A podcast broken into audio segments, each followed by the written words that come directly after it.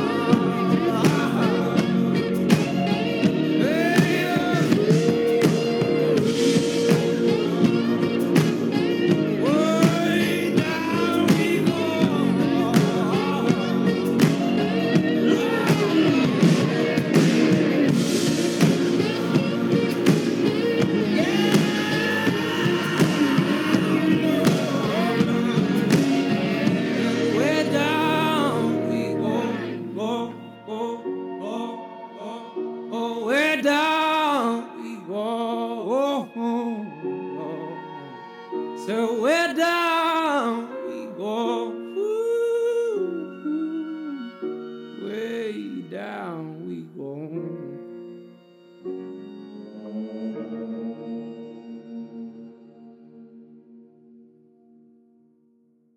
Y a beaucoup à apprendre de cette expérience, en particulier ce qui fait qu'une minorité, un tiers pour être précis, des animaux traumatisés s'enfuient tout de même lorsqu'ils le peuvent. Mais avant cela, interrogeons-nous sur le niveau de maturation du cerveau au moment où le stress traumatisant se produit. A-t-on raison de dire que l'enfance est une période particulièrement cruciale de ce point de vue? Plus de 40 ans après les expériences originales, des doctorants de Steve Meyer, le collège de Martin Seligman, à l'origine du concept de l'impuissance apprise, reproduisent le protocole à cette différence près qu'ils disposent de machines capables d'étudier ce qui se passe dans le cerveau des cobayes, des rats pour l'occasion. Le protocole consiste à infliger des décharges électriques à des rats adultes et à des rats adolescents dont le cortex préfrontal n'est pas complètement myélinisé. La myéline, euh, c'est une gaine lipidique entourant les faisceaux de neurones et qui régule la propagation de l'influx nerveux. Comme on peut s'y attendre, les rongeurs en plein développement qui subissent l'épreuve des décharges électriques ont des séquelles qui perdureront, mais uniquement s'ils ne peuvent pas réagir pour améliorer leur sort. Comme chez Seligman, ceux qui pouvaient agir pour diminuer l'intensité des décharges ne subissaient pas de dommages cérébraux. Mieux encore, ils étaient davantage résilients à l'âge adulte lorsqu'ils étaient soumis à de nouvelles épreuves douloureuses. La conclusion paraît claire et semble confirmer l'intuition de Nietzsche. Ce qui ne tue pas peut rendre plus fort, mais uniquement certains individus. Lesquels? Majoritairement, ceux qui font l'expérience du contrôle ne serait-ce que partielle des souffrances qui leur arrivent. Existe-t-il un moyen d'appartenir à ce groupe résilient en tant qu'humain? La réponse est affirmative et est développée dans l'ouvrage de Martin Seligman portant comme titre en français La force de l'optimisme. Si l'on ne peut expérimentalement pas infliger des décharges électriques à des sujets humains, on peut en revanche interroger celles et ceux qui traversent des épreuves et analyser leur discours intérieur. Car c'est justement à ce niveau qu'une différence apparaît. Face à une épreuve, un échec ou une déconvenue, que se dit-on à soi-même? À quoi bon résume le type de cognition qui anime le psychisme des non-résilients? Plus exactement, ils attribuent l'échec ou le drame à des facteurs qui se généralisent et qui perdurent dans le temps. Par exemple, suite à un refus d'embauche, se dire je suis trop timide, je ne sais pas me vendre, renvoie à des causes générales qui expliquent tout aussi bien le fait que l'on n'arrive pas à séduire une autre personne sur le plan amoureux. Mais surtout, ces causes semblent stables dans le temps. C'est comme ça aujourd'hui et ça sera la même chose demain. Que pouvons-nous y faire? Autant baisser les bras et aller noyer sa déception dans l'alcool. Les plus résilients, de leur côté, adoptent une autre tournure d'esprit. Ils se disent quelque chose comme C'est vrai que je n'étais pas en forme ce jour-là. J'avais mal dormi, la veille. Ce qui offre une explication incorporant des facteurs spécifiques et transitoires. Un troisième élément différencie les optimistes des pessimistes. Alors que les premiers ont tendance à s'attribuer une part du mérite de leur réussite et à évoquer des circonstances atténuantes pour expliquer leur échec, l'inverse se produit chez les seconds. C'est la phrase J'ai échoué parce que je suis nul que l'on entend trop souvent chez les élèves en échec et qui perpétue cet échec. En adoptant un style d'attribution causale optimiste, en passant d'à quoi bon à pourquoi pas, il est ainsi possible d'augmenter sa résilience. On notera au passage que l'attitude optimiste ne consiste pas uniquement à voir passivement le bon côté des choses, mais à se convaincre que l'on a toujours la possibilité d'améliorer son sort, que l'on n'est pas réduit à l'impuissance. C'est la logique d'autodépassement face à l'adversité, chère au philosophe allemand cité en exergue. À ce propos, c'est le concept anglo-saxon de grit qui semble le mieux rendre compte de cette attitude sur le psychologique. Une attitude qui allie la passion et la persévérance en bon français, avoir la niaque. Cette combativité a donné lieu récemment à de nombreuses études, notamment sous la houlette d'une chercheuse encore une fois inspirée par Martin Seligman et désireuse d'approfondir ses découvertes, Angela Duckworth, actuellement professeure de psychologie à l'Université de Pennsylvanie. Comme on peut s'y attendre, la persévérance intervient comme facteur de succès dans de nombreuses situations difficiles. Reste encore à clarifier la phrase de Nietzsche à la lumière des données scientifiques récoltées. La souffrance à laquelle on ne peut échapper ne rend pas plus fort, elle consume. Seule la souffrance à laquelle on croit avoir les moyens de faire face devient formatrice. Ou encore, ce qui ne tue pas ne rend plus fort que les optimistes.